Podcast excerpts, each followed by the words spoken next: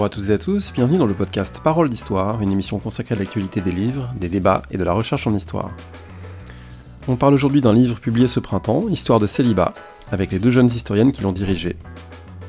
Vous pouvez vous abonner à l'émission sur iTunes, Spotify ou sur toutes les applications de podcast. N'hésitez pas à laisser une note ou un commentaire. Rendez-vous sur le site paroledhistoire.fr et sur la chaîne YouTube de Parole d'Histoire pour toutes les émissions. Merci et très bonne écoute. Nous sommes aujourd'hui aux Presses universitaires de France pour parler d'un livre qui a été publié cette année, Histoire de célibat du Moyen Âge au XXe siècle, dirigé par Juliette Eméhoud. Bonjour. Bonjour. Vous êtes docteur en histoire moderne et avec vous, Claire-Lise Gaillard, bonjour. Bonjour. Docteur en histoire contemporaine, vous avez donc co-dirigé cet ouvrage. D'où vient ce projet de travailler collectivement sur les célibats?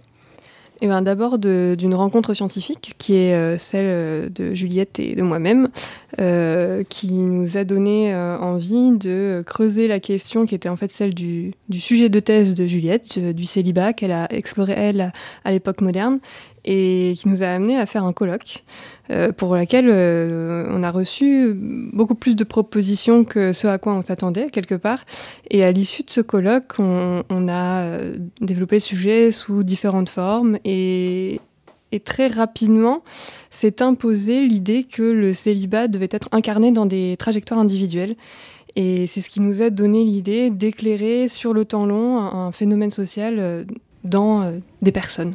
Incarner, ça prend plusieurs formes, parce qu'il y a le livre dont on va parler, mais il y a aussi euh, une forme podcast. Euh, donc, on dit au passage que les gens peuvent s'abonner sur iTunes, Spotify, etc. au podcast Le genre des célibats. Juliette, vous voulez nous en dire un mot? Bah, Pour rebondir sur ce que vient, ce que vient de dire Claire Lee, c'est effectivement euh, à l'issue de notre appel à communication pour le colloque, euh, nous avons reçu beaucoup de, propositions et euh, il a été trop difficile de, sabrer dans le tas et de, choisir. Et donc, les personnes que nous n'avons pas pu inclure au colloque, nous les avons invitées à, parler lors de, de podcasts. Le livre, le podcast, euh, on a l'impression, évidemment, que c'est l'histoire qui est au cœur, mais on a l'impression que ça rencontre aussi des questionnements contemporains sur l'évolution du couple, de la famille, euh, sur euh, également le fait que de plus en plus de gens à mon avis, prennent conscience qu'il y a une injonction très forte à la conjugalité et que c'est peut-être pas très sain, une société qui fonctionne avec un, modèle conjugal, euh, euh, d'ailleurs pas uniquement hétérosexuel, mais en tout cas le modèle de la conjugalité, y compris avec le mariage pour tous, s'est imposé euh, ou continue de s'imposer comme norme. Est-ce que cette ère du temps, vous en avez eu conscience, peut-être d'ailleurs en choisissant votre sujet et plus généralement en réfléchissant à la construction de cet ouvrage? Oui, je pense que c'est des questions qui nous, qui, nous habite, qui nous traverse, euh, Claire Lise et moi. Et euh, je pense qu'il y a aussi un, peu un ras-le-bol des gens qui utilisent euh, l'histoire pour, pour dire que de toute éternité, on a une façon de faire famille et c'est celle-ci qui doit, qui doit se pérenniser malgré les changements sociaux. Et bon, on avait aussi cette envie de montrer que, ce n'est pas le cas en fait, que le, le célibat n'a pas toujours été source de stigmates. Il y a eu plusieurs façons de faire famille, pas seulement euh, dans un petit noyau très resserré autour de un papa, une maman, pour le dire avec les, les mots de, de notre modernité. Donc, euh, donc oui, je pense que ça, c'était important pour nous aussi, euh, en tant qu'historienne, de s'inscrire dans, dans cette modernité. Votre sujet thèse portait exactement sur quoi? Donc moi j'ai travaillé sur les, les, hommes et femmes célibataires dans la noblesse française au XVIIe siècle. donc y compris des, des, des, religieux et religieuses, des, des laïcs, hommes et femmes. J'ai étudié euh, les trajectoires euh, de, ces individus célibataires au sein de leur lignage. Et, euh, en fait, ce qui apparaît, c'est que le célibat n'est pas source d'isolement à cette période, en tout cas quand on est riche, quand on est noble et qu'on peut s'inscrire dans différents réseaux. Claire Lise Gaillard, vous avez travaillé également en thèse sur un sujet pas exactement où le célibat n'est pas exactement au centre, mais il est finalement en filigrane de tout ce que vous avez cherché. Oui, moi j'ai travaillé de fait sur des célibataires, pas seulement des célibataires, mais en tout cas des, candidats et des candidates au mariage, parce que j'ai travaillé sur le marché de la rencontre, c'est l'expression que j'ai donnée en fait à, la naissance d'une offre euh, concurrentielle et croissante d'agences matrimoniales, puis d'une presse matrimoniale et de, toutes ces petites annonces donc du 19e au 20e siècle. Et, là-dedans, la question du célibat s'est très vite imposée comme, comme centrale parce que déjà c'est au cœur de l'argumentaire publicitaire de, ce marché qui cherche à se légitimer et c'est pas une moindre affaire parce que ces agences matrimoniales sont au cœur de la critique, elles seraient des fossoyeuses du mariage, elles, elles, jetteraient ça, la, la, sacralité du mariage en pâture aux affres de l'argent, etc., etc. Donc lutter contre le fléau du célibat et par-delà le fléau du célibat, le fléau de la dépopulation, c'est un des argumentaires euh, de, ces agences matrimoniales pour se justifier. Et ensuite, quand je regardais euh, les, annonces matrimoniales, quand je regardais les individus qui cherchent à se marier, il y, a bien une hiérarchie des statuts matrimoniaux qui était euh, flagrante entre ceux qui n'avaient jamais été mariés et ceux qui l'avaient été, ceux et celles qui l'avaient été. Et ça m'a intéressé de voir comment tout ça s'agençait en termes de genre, de classe, entre autres. Oui, on va y revenir parce que euh, c'est pas la même chose d'être célibataire euh, veuf ou veuve, évidemment, et de, n'avoir jamais été euh, marié.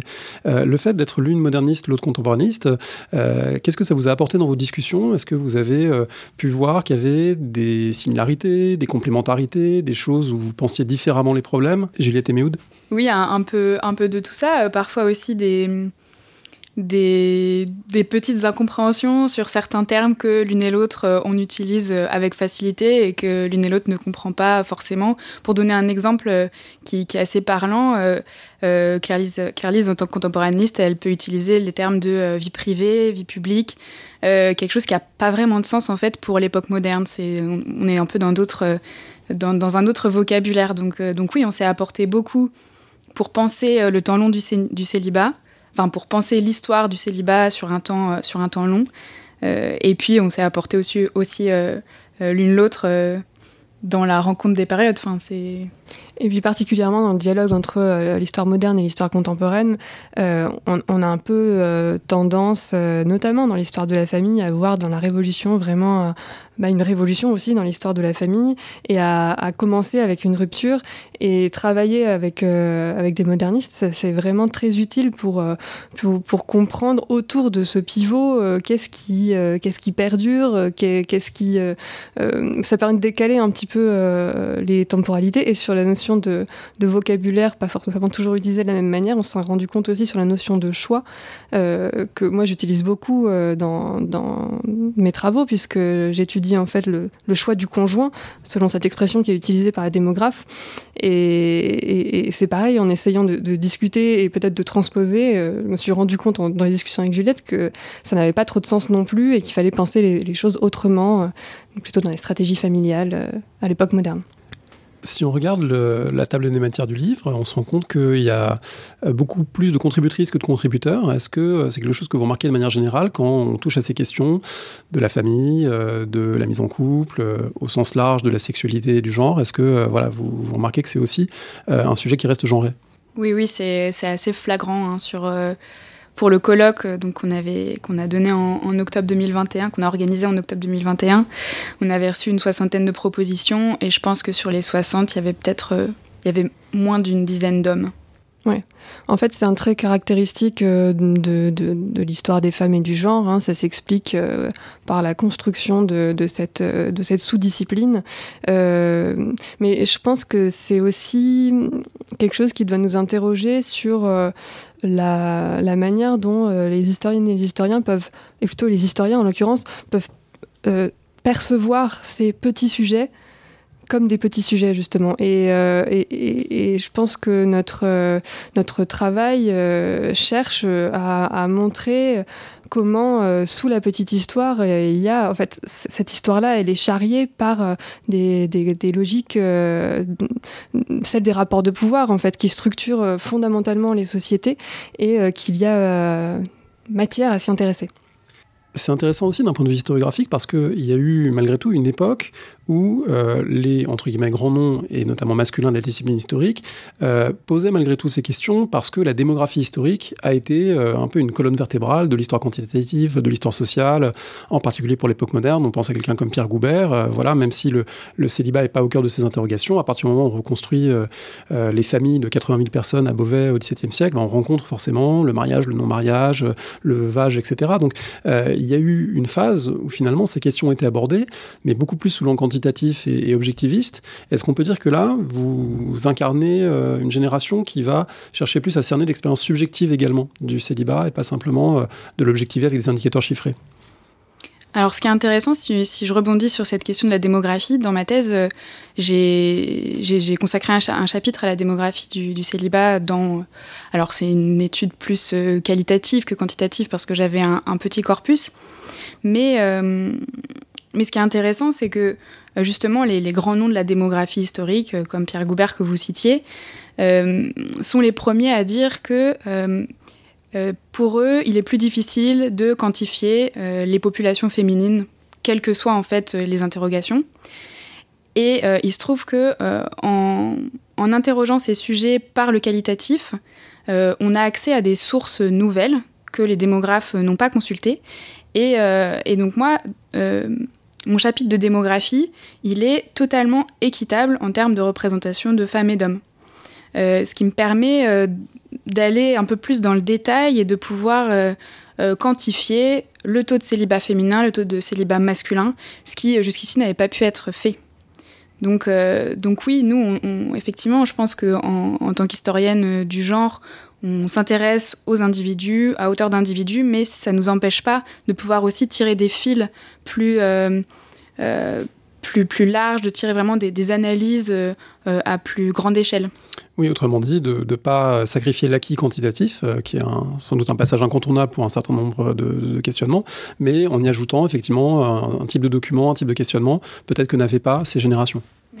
Oui, et puis il me semble qu'il y a aussi un effet euh, générationnel justement où euh, non seulement euh, pas mal de, nos auteurs autrices et nous-mêmes euh, en fait appartenons à l'histoire du genre, mais vraiment dans un dialogue au, sens large avec les sciences sociales. Et il me semble que parmi les sciences sociales, les méthodes quantitatives sont devenues un peu autre chose. Et moi, c'est le cas dans ma thèse, j'articule systématiquement analyse quantitative j'articule systématiquement analyse quantitative et analyse euh, qualitative. Et euh, il me semble que voilà, on a, intégré euh, une méthode. des méthodes d'analyse statistique, mais sur d'autres objets avec la, boîte à outils des études de genre. Et, ça, donne parfois aussi des, choses peut-être un peu plus incarnées parce qu'on y intègre aussi euh, le dialogue avec euh, d'autres sources, et notamment les sources, euh, les égo-documents, les, sources personnelles. Et, euh, dans le cadre de ma thèse, c'est ce que j'essaie de faire avec les annonces matrimoniales, puisque ce ne sont pas des, archives classiques de la démographie historique, parce que ce sont des discours, ce sont des gens qui s'auto-étiquettent, euh, et, euh, quelque part, c'est comme si on donnait le micro directement aux, gens pour savoir ce qu'ils pensent.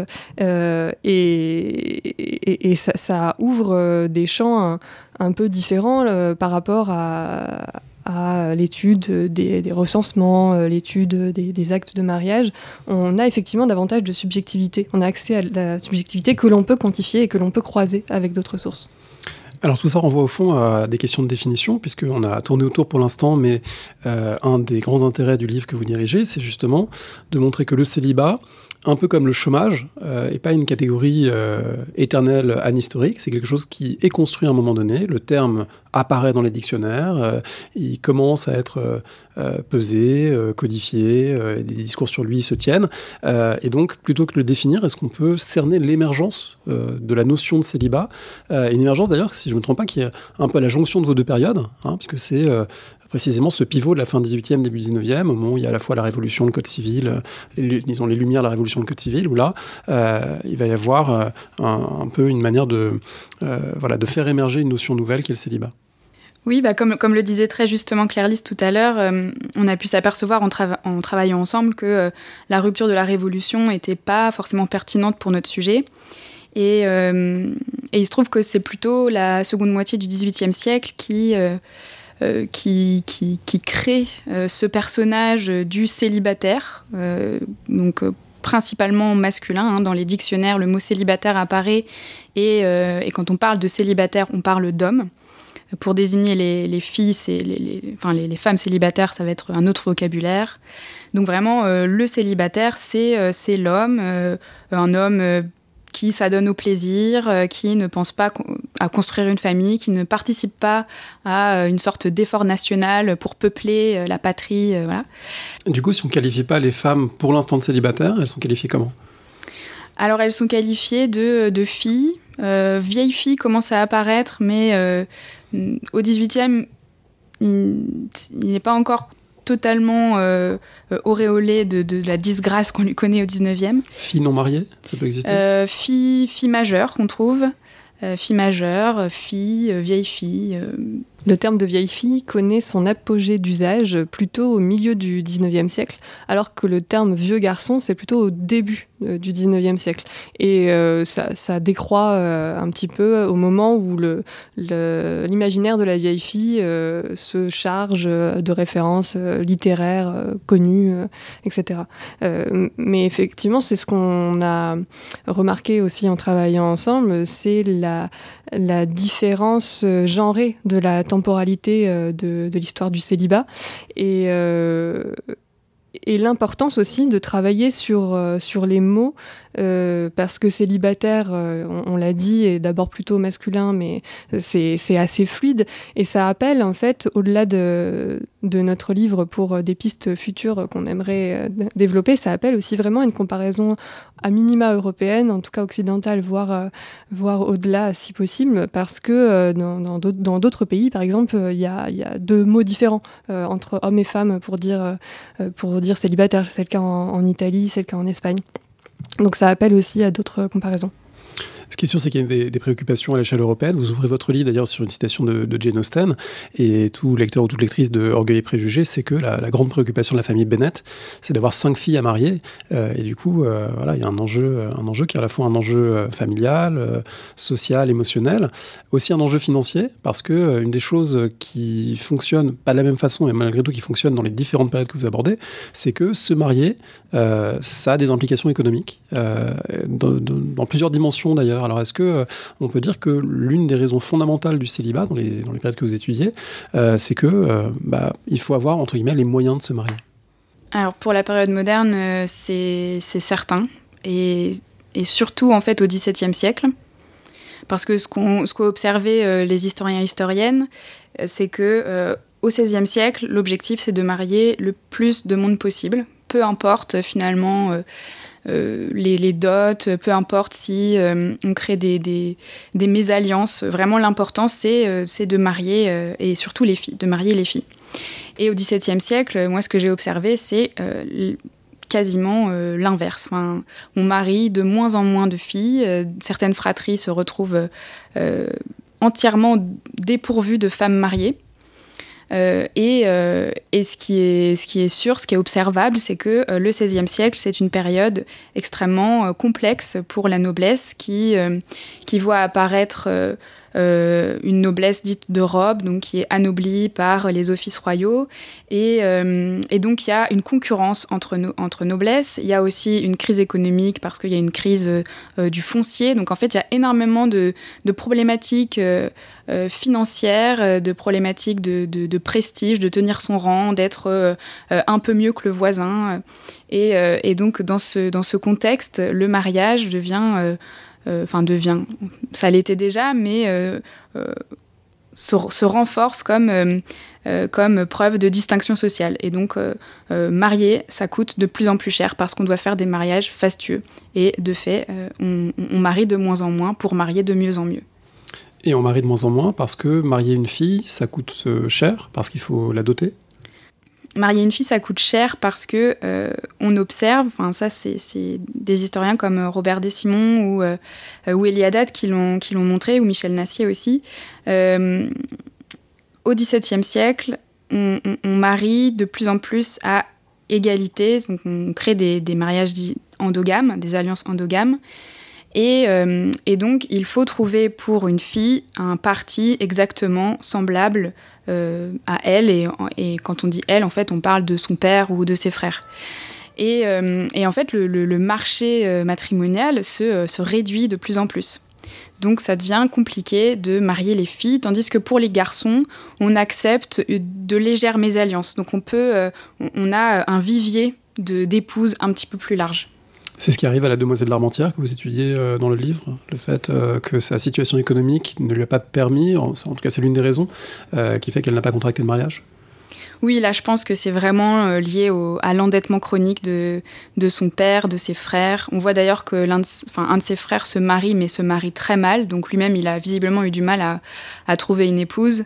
Donc, donc là, il était certain qu'elle n'était pas prioritaire euh, sur le marché matrimonial. Iris Gaillard, si je me tourne vers vous, le marché matrimonial, on est au cœur de votre sujet, mais avec des termes légèrement différents, parce que bah, la Révolution est passée par là, le Code civil napoléonien est passé par là l'industrialisation de la société marchande, euh, on va dire, ont, quand même transformé les relations économiques, ce qui fait que euh, il est toujours question d'argent, mais il est moins question d'argent euh, peut-être pour des raisons symboliques et de prestige, mais en revanche pour avoir une bonne situation, pour épouser quelqu'un qui a de la rente. Et dans les annonces que vous étudiez, ben, on retrouve très très souvent ces mentions cherche jeune fille ou cherche monsieur avec telle situation et même avec des montants chiffrés explicites. Oui, ces montants peuvent être chiffrés et même parfois on peut avoir trois sommes d'affilée. On peut avoir euh, la dot qui est chiffrée, euh, une, fortune qui n'est pas tout à fait exactement la dot, euh, et même parfois des espérances, qui est un terme qui est une litote, pour parler de l'héritage à venir. Et, précisément, les raisons pour lesquelles on l'argent s'expose comme ça euh, dans les annonces matrimoniales, c'est parce que le mariage est un moment de transfert euh, du patrimoine. Et ça, les annonces le montrent bien et montrent bien comment les hommes et les femmes n'ont pas tout à fait le même rôle euh, à jouer dans, dans, ce jeu matrimonial du mariage. On voit que les femmes elles-mêmes se présentent comme ayant du patrimoine, donc justement les dots, l'héritage, la fortune, les avoirs au sens large. Euh, et, demandent en revanche à leur mari d'avoir un même niveau de fortune, là c'est pour éviter la mésalliance, mais surtout une bonne situation, voire une situation d'avenir, le mot revient beaucoup. Et les hommes eux-mêmes mettent en avant d'abord leur capacité à faire fructifier euh, la fortune qu'ils peuvent recevoir en mariage, euh, et demandent à leurs épouses qu'elles aient de grosses dots, qu'elles aient un héritage à venir. Donc on voit qu'en gros on demande aux femmes d'avoir du passé, c'est-à-dire euh, de la de l'accumulation de l'accumulation de richesses de la génération précédente et on demande aux hommes d'avoir de l'avenir c'est-à-dire de garantir le, le lignage pour la, génération euh, qui suit. Et le lien avec euh, avec le, célibat là-dedans pour faire le lien avec ce que disait Juliette tout à l'heure effectivement plus on cherche l'endogamie et plus le marché matrimonial euh, se réduit. J'avais fait un petit exercice dans ma thèse avec, euh, avec ma directrice Claire Le Mercier. On avait essayé de prendre un seul numéro euh, d'un même journal matrimonial à la fin du 19e siècle. Il y avait à peu près 400 annonces, 200, 200 annonces d'hommes et 200 annonces de femmes. On avait essayé de voir si tout le monde cherche à garder ces critères, c'est-à-dire si personne ne fait de concessions, est-ce qu'il y a des gens qui matchent? Et en fait, non. Euh, parce qu'il euh, faut qu'il y ait des concessions pour que euh, ça fonctionne. Donc, de fait, plus les critères d'endogamie sont forts et plus le, célibat l'est aussi, plus, plus le, non-mariage l'est aussi. Et au 19e siècle, ce qui rend compliqué le, fait de marier les filles, comme on l'a dit, c'est effectivement que le Code civil rétabli, c'était déjà le cas, mais ils ont inscrit dans la loi une relation de dépendance entre mari et femme qui fait que l'époux doit pourvoir aux besoins de son épouse et en échange, elle, lui doit euh, soumission. Donc, euh, forcément, une, pour se marier pour un homme, il faut avoir de quoi euh, pourvoir à, la vie de son épouse. Donc il faut avoir déjà une situation bien établie. Et euh, pour une femme, euh, il faut avoir une dot aussi pour participer un peu à cet effort qu'on appelle l'oisiveté féminine. C'est le prix de l'oisiveté féminine avec tous les guillemets que vous pouvez entendre, puisque en fait elles ont aussi un travail de l'ordre du travail symbolique, mais même pour les bourgeoises. Donc de fait, une femme qui ne se marie pas, forcément, euh, si elle ne dépend pas de son époux, elle risque soit de dépendre de sa famille, donc elle est une charge en plus pour sa famille, soit pour ne pas dépendre de sa famille, euh, elle risque de devoir travailler. Et donc une bourgeoise qui se met à travailler, c'est euh, une déchéance sociale, puisque le travail féminin est un marqueur de distinction entre les, classes populaires et la bourgeoisie. Alors justement, vous avez travaillé, Juliette Eméoud, sur les nobles, euh, Classe Gaillard sur des gens qui passent des annonces. Est-ce que euh, vous pensez que les codes que vous observez sont partagés socialement? À quel point ils sont partagés socialement? Euh, Sachant que le mariage est évidemment quelque chose qui fonctionne pour toute la société, mais peut-être pas de la même manière. on sait par exemple qu'il y a un certain nombre de mariages avec des naissances hors mariage, des mariages qui sont dans les couches populaires, des régularisations d'unions préexistantes, des formes de concubinage. Autrement dit, que est-ce que le, est-ce que le mariage et donc par contre-coup le célibat qui serait son envers est quelque chose qui est plus normé pour les élites ou qui serait plus souple euh, finalement pour les couches populaires Ou est-ce que euh, voilà, c'est une interprétation échevelée que je fais? Alors je pense que pour euh, le XVIIe siècle, ce travail, il, reste à faire. Euh, par contre, sur le 19e siècle, il y, a, eu pas mal de, travaux sur euh, bah, notamment les, filles mères, euh, les filles abandonnées. Et là, bah, on, voit, assez clairement que ça concerne les classes populaires, voire extrêmement précaires, et que le, stigmate de la maternité hors mariage est extrêmement lourd à porter, y compris pour, ces femmes-là. Pour le, dire autrement, est-ce que que ne, pas être marié et ne pas officialiser une union ne pose pas moins de problèmes dans les couches populaires euh, parce qu'il y a des formes de, vie commune et de célibat qui ont moins besoin, disons, d'une sanction symbolique euh, que ce qui peut exister pour euh, les élites sociales. Par définition, en étudiant les, annonces matrimoniales, on a accès euh, à, ceux et celles qui veulent se marier, donc qui veulent rentrer dans la norme matrimoniale et qui euh, souvent y voient aussi une forme de petit embourgeoisement.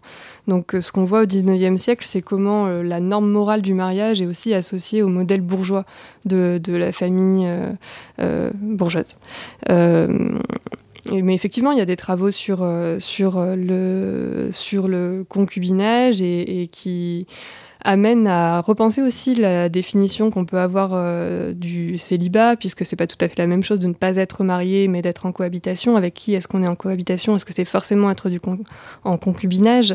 Euh, Sandra Bré est en train de travailler sur les, recensements à Paris et essayer de voir justement comment est-ce qu'on peut euh, déterminer quelles sont les relations entre les, les, cohabitantes et cohabitants. Euh, mais euh, pour ce, qui est de, pour ce qui est des représentations, en tout cas, il y a vraiment une lutte au 19e siècle, et notamment à la fin du 19e siècle, justement contre les faux ménages, qui, sont, euh, qui est l'expression qu'on utilise pour parler du concubinage. Et le marché de la rencontre va beaucoup utiliser cette lutte comme argument publicitaire, et aussi pour quelque part démonétiser leur œuvre et pour se vendre comme œuvre philanthropique pour le mariage et, euh, pour lutter contre les, en fait, les mauvaises mœurs euh, euh, des, classes populaires et notamment des classes populaires ouvrières en vendant un service moins cher pour les ouvriers qui voudraient quelque part suivre le modèle bourgeois et s'embourgeoiser en, en se mariant. Donc il me semble que c'est plutôt une, logique de, de perception par la classe sociale qu'il faut interroger ici. De part et d'autre de la coupure révolutionnaire, il y a aussi un, changement qui peut paraître assez profond, c'est le fait que le mariage était un sacrement et qui devient un contrat en quelque sorte, puisque euh, voilà, le mariage civil fait son apparition, le mariage religieux continue d'exister et d'avoir une importance symbolique euh, considérable. Est-ce que cette euh, dimension religieuse, vous voyez qu'elle joue un rôle dans la perception du célibat? Si on laisse de côté les hommes d'église hein, qui font vœu de célibat, mais qu'on prend les laïcs qui sont célibataires, est-ce que le fait de ne pas recevoir ce sacrement, ou est-ce que le fait plus tard d'être célibataire et donc euh, de ne pas euh, passer à l'église Est-ce que euh, c'est quelque chose qui, qui joue sur la perception qu'on a de ce statut? Alors en réalité, la contractualisation du mariage, elle est, elle est plus ancienne que le Code civil.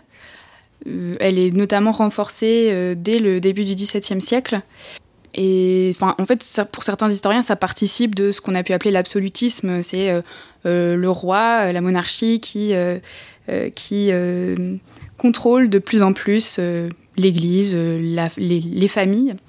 Euh, et, en fait, on retrouve énormément de contrats de mariage dans les registres notariés, enfin chez, les notaires. Euh, et d'ailleurs, c'est pas un acte qui concerne uniquement la noblesse ou la bourgeoisie. on, se marie chez notaire, on contracte fait un acte de mariage, y compris dans les classes populaires. Donc je ne sais pas si ça.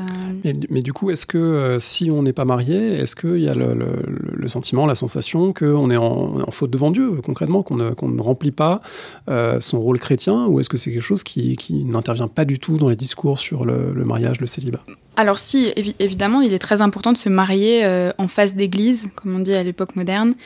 En fait, ça fait partie un peu des, des, différentes cases à remplir pour considérer qu'on est un couple marié. Euh, donc il y a euh, l'acte chez notaire, il y a euh, le, sacrement en face d'église, la présence d'un prêtre, la publication de bancs, donc aussi une, une, publicité autour du mariage pour que ça, le mariage soit connu de tous et toutes.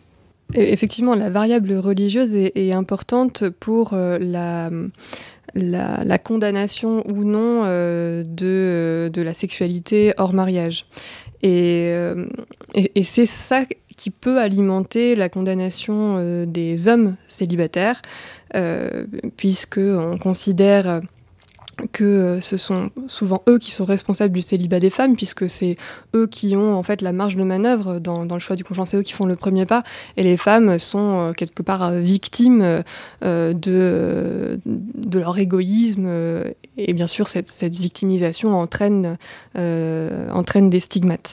mais c'est quelque chose qui nous a interpellés d'ailleurs, c'est qu'en étudiant le en prenant le célibat comme objet, ça nous a amené à, nuancer un tout petit peu euh, la, question du double standard de la morale sexuelle qui avait été euh, bien euh, documentée pour, les, époques qu'on étudie. C'est cette idée selon laquelle, alors qu'on valorise une, pureté féminine et que tous les, écarts en termes de sexualité sont très durement punis pour les femmes, ben, dans le même temps, les incartades masculines, on jette un voile pudique dessus et c'est assez bien accepté.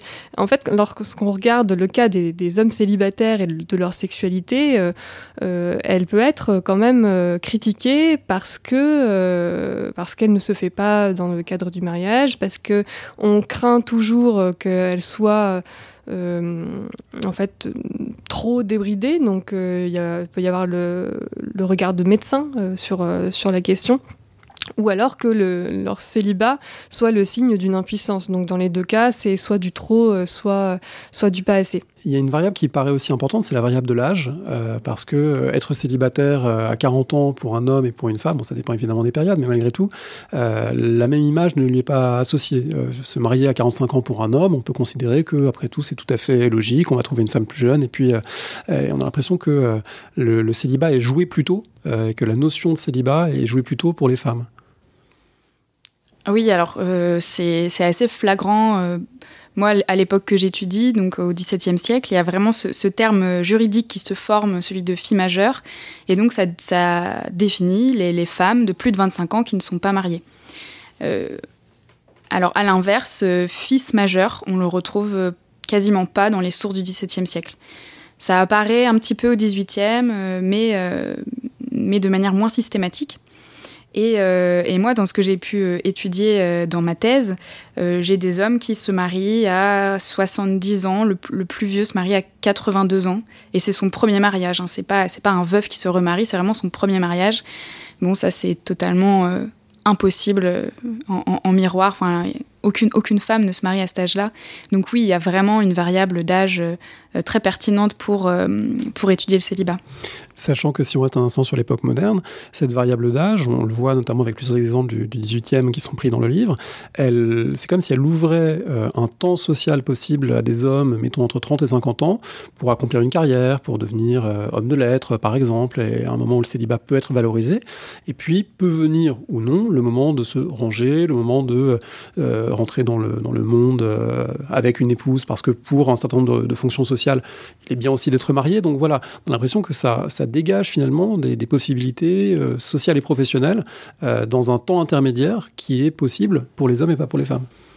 Oui, mais en même temps, euh, moi j'ai l'impression que cette vision du célibat féminin, donc les femmes après 25 ans, elles sont à jeter, enfin en tout cas elles sont plus utilisables pour des fins matrimoniales et de maternité. c'est une vision qu'on a un peu calquée sur bah, en fait, le les stigmates qui sont nés au 19e siècle. Et finalement, moi, les femmes que, que j'étudie, qui donc passé 25 ans, ne sont toujours pas mariées, elles elles peuvent mener, alors c'est pas des carrières parce qu'elles n'ont pas de profession, mais euh, elles ont euh, un rôle social important, un rôle euh, au sein de leur famille. elles peuvent participer à l'éducation de leurs neveux et nièces, elles peuvent financer des mariages, financer les, carrières justement de leurs neveux. Et, et donc c'est peut-être un peu comme si ce statut de fille majeure, ça les libérait aussi de, de la chasse au conjoint et ça les rendait disponibles pour d'autres activités. Ça, c'est un fil rouge du livre, hein, de montrer que le célibat qu'on imagine toujours subi, peut, tout en étant subi dans un grand nombre de cas, devenir euh, un facteur d'agentivité, comme on dit, de capacité d'agir euh, à l'intérieur, malgré tout, d'un peut-être de possibles sociaux qui sont, sont, refermés. Tout en se refermant, ils en ouvrent d'autres. Oui, c'est par exemple le cas euh, de Gertrude Bell, à laquelle un chapitre du livre est consacré, où on voit que Gertrude Bell, alors qu'elle regrette en fait son célibat, notamment à la fin de sa vie, elle on rappelle que c'est une grande archéologue, agent secret britannique, qui a une vie très rocambolesque voilà. Et euh, elle a subi euh, ce célibat dans le sens où il y a eu des, tentatives euh, de négociations matrimoniales qui ont qui n'ont pas abouti.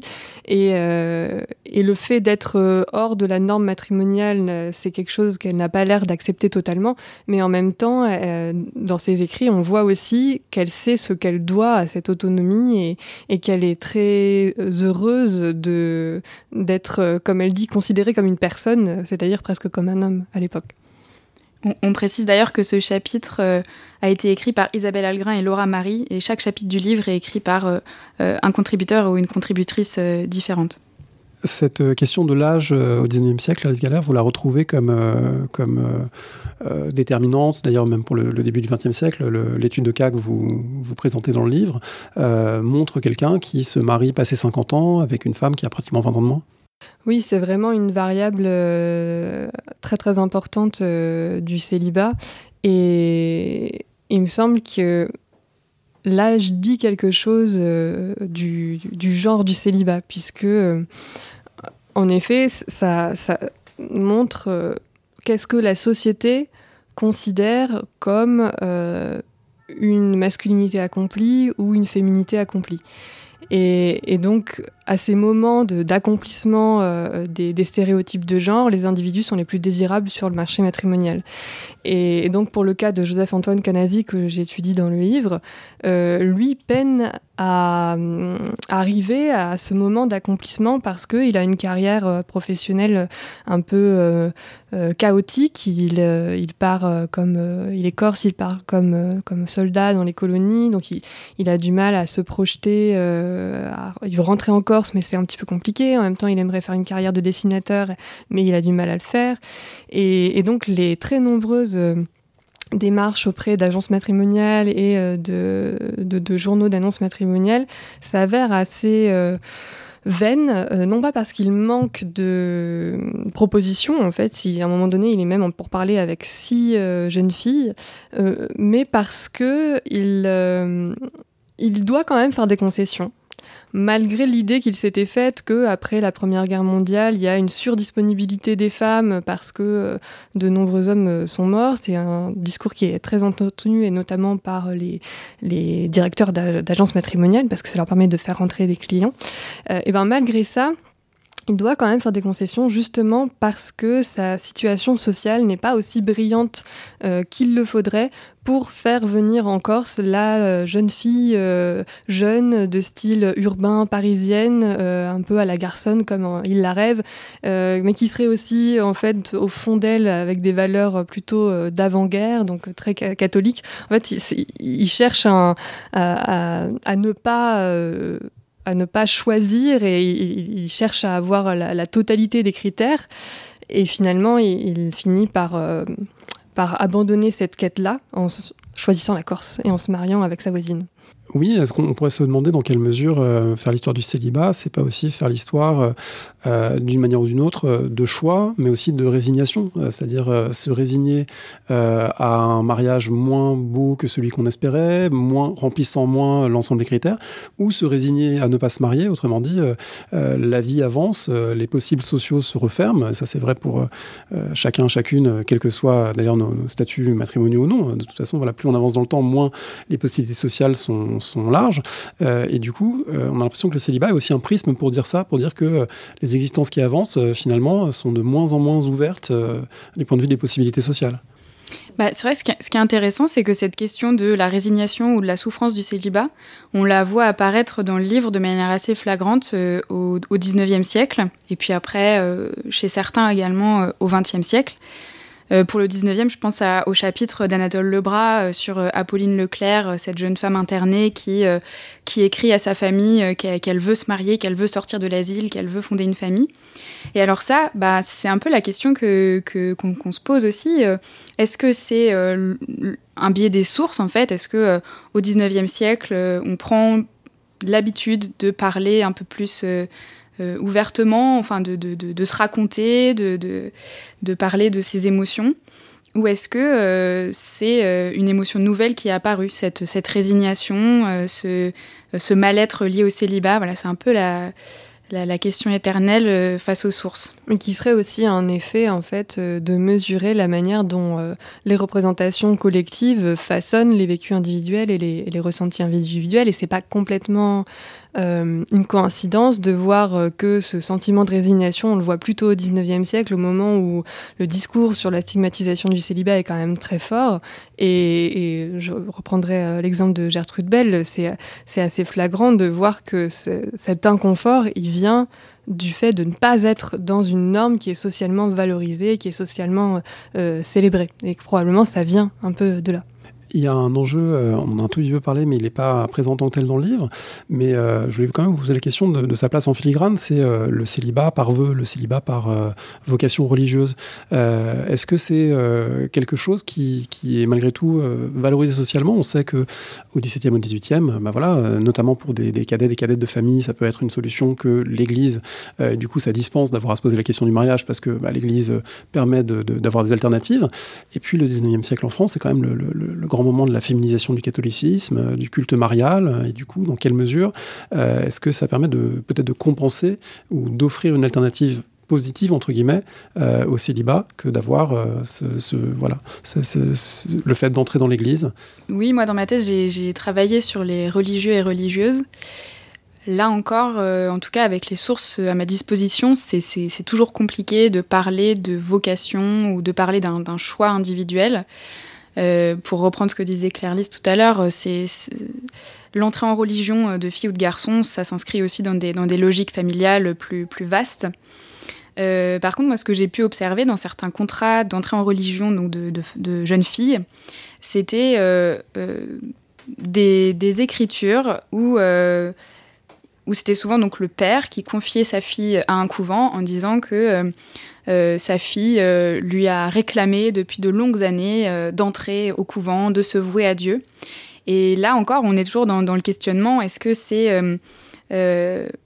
bah, une façon en fait de, valoriser son lignage, de montrer que Dieu a appelé sa fille à lui, donc ça veut dire que la famille est est, et bénie. Donc on, a toujours aussi ces jeux d'écriture euh, est-ce que c'est vraiment, est-ce que malgré tout il y avait vraiment une vocation de cette jeune fille dans un, siècle où euh, euh, la réforme catholique valorise énormément l'entrée en religion? Ben voilà, en fait c'est tout ça est tellement imbriqué que c'est très compliqué de parler de, vocation, de stratégie, de, de choix. Et pour le 19e siècle, on peut peut-être parler d'Inès Henrique qui a, qui a consacré sa thèse aux, jeunes filles de la bourgeoisie qui qui, contre la volonté de leurs parents, entrent en religion. Elle a en effet travaillé sur euh, ce qu'elle appelle les, vocations forcées et elle montre comment ce moment euh, de célibat choisi peut être euh, vraiment un observatoire des tensions familiales et aussi des, des relations entre la famille et l'institution religieuse. pour ce qui est du livre, c'est effectivement pas une question qu'on a, qu'on a traitée parce qu'on a choisi de se concentrer sur le, sur le célibat laïque, mais néanmoins, euh, l'ombre du célibat religieux pour les femmes euh, est quand même quelque chose qui est euh, présent parce que c'est une image qui permet de rendre acceptable certains célibats féminins. Je pense notamment à la figure des institutrices qui restent souvent célibataires, euh, souvent en miroir avec euh, les congrégations euh, religieuses qui enseignaient aussi. Et cette, cette image de, du célibat féminin choisi, chaste, et quelque part comme, un, comme, un, sacerdoce, c'est aussi ce qui, qui permet une relative valorisation du, du célibat féminin. Et, c'est ce qui, rend aussi acceptable une forme d'émancipation parce qu'elle reste dans l'image d'une forme religieuse. Une dernière question peut-être, euh, en lisant notamment, euh, je crois que c'est euh, Alexandre Brognard, c'est une, des sources du 18e, un, jeune homme qui écrit sur sa vie, enfin un homme jeune et moins jeune qui écrit sur sa vie à différents moments. Est-ce que le mariage peut faire peur? Est-ce que le, célibat peut s'expliquer aussi parce que le mariage peut faire peur de différentes manières d'ailleurs? On peut imaginer que ça peut faire peur à une jeune fille qui va se dire qu'elle va être livrée à un mari violent, qu'elle ne saura pas faire face à, cette relation. Ça peut faire peur aussi à un homme qui se sentira impuissant, pas à la hauteur. Enfin voilà, on a l'impression que ça peut être un des déterminants évidemment difficile à approcher en dehors de sources très particulières, mais que euh, ça peut être euh, à l'arrière-plan dans un certain nombre de, choix. Ça, c'est vraiment un sujet pour ma part que j'aimerais beaucoup euh, investir dans les prochaines années parce que pour le coup, ce c'est pas quelque chose qui a été très travaillé, mais il me semble qu'il y a vraiment au 19e siècle une, euh, bah, toute une série de discours qui visent à euh, dégoûter les hommes du mariage. En tout cas, qui entretient cette idée que le mariage, c'est une contrainte, que c'est fini, euh, c'est la fin de la liberté, que c'est la charge de non seulement d'une épouse qui peut devenir acariate, mais aussi c'est aussi le moment de la construction de l'image de la belle-mère qu'on peut avoir sur le dos. donc que, ça va, que, que, le mariage est quelque chose qui enferme. Et c'est assez, c'est assez paradoxal d'ailleurs de voir comment on dépend aux jeunes filles le mariage comme un accomplissement euh, euh, d'elles-mêmes, de, leur féminité, de la maternité, etc. Et, aux hommes, le mariage comme une charge et euh, quelque chose de, négatif dans leur vie, alors que la structure des rapports de pouvoir font que, dans les faits, c'est pour les femmes que le mariage est quand même une, institution aliénante. Et, alors pour les hommes, ça leur permet plutôt de s'asseoir, enfin, de s'installer socialement. Merci beaucoup. Est-ce que je peux vous demander à l'une et à l'autre un conseil euh, de lecture ou même euh, autre euh, en fin d'émission? Alors ça n'a pas grand-chose à voir avec le, célibat, mais c'est un livre qu'on m'a offert l'été dernier et que j'ai adoré. Donc ça s'appelle La huitième vie d'une autrice géorgienne qui s'appelle Nino Aratishvili. Et donc ça, ça, suit, c'est une espèce de grande fresque familiale qui débute au début du XXe et s'achève dans les années 80 et, et qui suit donc plusieurs générations de femmes géorgiennes. Et donc j'en profite pour remercier mes amis Isabelle et Samir qui m'ont offert ce livre. Claire Gaillard. Moi, ça aura un tout petit peu plus à voir avec le célibat, euh, mais un peu moins avec l'histoire, parce que j'aimerais recommander la, mise en BD euh, du livre euh, Le genre du capital de Céline Bessière et Sybille Golac, qui est un livre qui, pour ma part, m'a beaucoup aidé à penser ma thèse et qui, qui, diffuse toujours dans les discussions qu'on a avec Juliette. Et il me semble que la, mise en BD euh, par Anne Puchol, et, intéressante aussi pour diffuser euh, ces, apports-là en attendant la BD sur le célibat, après le podcast et après le, après le livre. Je rappelle le titre du livre, donc Histoire de célibat du Moyen-Âge au XXe siècle. Juliette Eméoud et Claire Gaillard, merci beaucoup. Merci. Merci.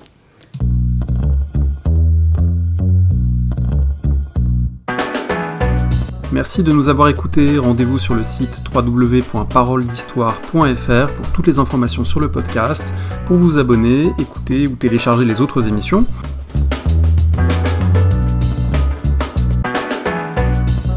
La discussion se poursuit aussi en ligne, notamment sur Twitter. Vous pouvez poser des questions at paroledist et à bientôt pour un prochain épisode.